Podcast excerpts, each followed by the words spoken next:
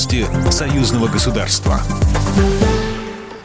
Здравствуйте, в студии Екатерина Шевцова. Президент Беларуси Александр Лукашенко прилетел с официальным визитом в Таджикистан.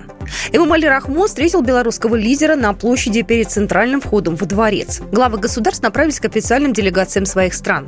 Стороны обсудили расширение сотрудничества, прежде всего в торгово-экономической сфере, а еще реализацию текущих и перспективных проектов. Лукашенко и Рахмон – давние друзья. Президент Беларуси признался, в Душамбе приехал как к себе домой. Я ловлю себя на мысли, когда в Душанбе приезжаю, что я еду как себе домой. Когда у меня спрашивают утра по самолету, ну как долетели? Как можно долететь к себе домой? Поэтому я всегда чувствую здесь очень теплые отношения не только к нашей делегации, ко мне, но и к нашему народу. Народы очень похожи. Похожи своим трудолюбием, своим талантом. По итогам переговоров президенты Беларуси и Таджикистана подписали дорожную карту на 2022-2026 годы и еще ряд важных документов. Так Беларусь намерена поставлять Таджикистан скот и ветеринарные препараты. Также стороны откроют совместное молочное предприятие. Очередное заседание постоянно действующего семинара при парламентском собрании Союза Беларуси и России по вопросам строительства союзного государства откроется в Калининграде 20-21 октября. Тема заседания – актуальные вопросы охраны здоровья детей, демографической политики и реализации программ активного долголетия в союзном государстве. Международная ассоциация бокса отменила запрет на участие российских и белорусских спортсменов в международных соревнованиях.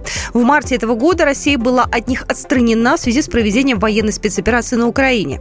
Вместе с российскими были отстранены и белорусские спортсмены. Речь идет о чемпионатах мира и Европы, которые проводит ассоциация. В IBA свое решение допустить спортсменов союзных стран к соревнованиям аргументировали тем, что политика не должна иметь никакого влияния на спорт. Всем спортсменам должны быть представлены равные условия. Россияне и белорусы будут выступать со своими флагами и гимнами. Магомед Ариф Гаджиев, главный тренер сборной Беларуси по боксу. Это, конечно, очень хорошая новость для нас, для спортсменов, для боксеров в частности.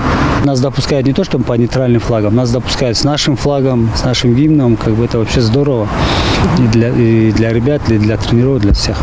Первым большим стартом для российских и белорусских боксеров станет чемпионат мира по боксу. Его проведение запланировано на 2023 год, и оно впервые пройдет в столице Узбекистана.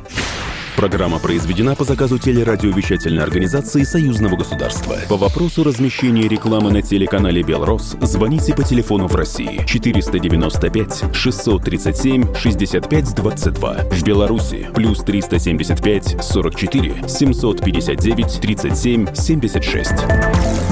Новости союзного государства.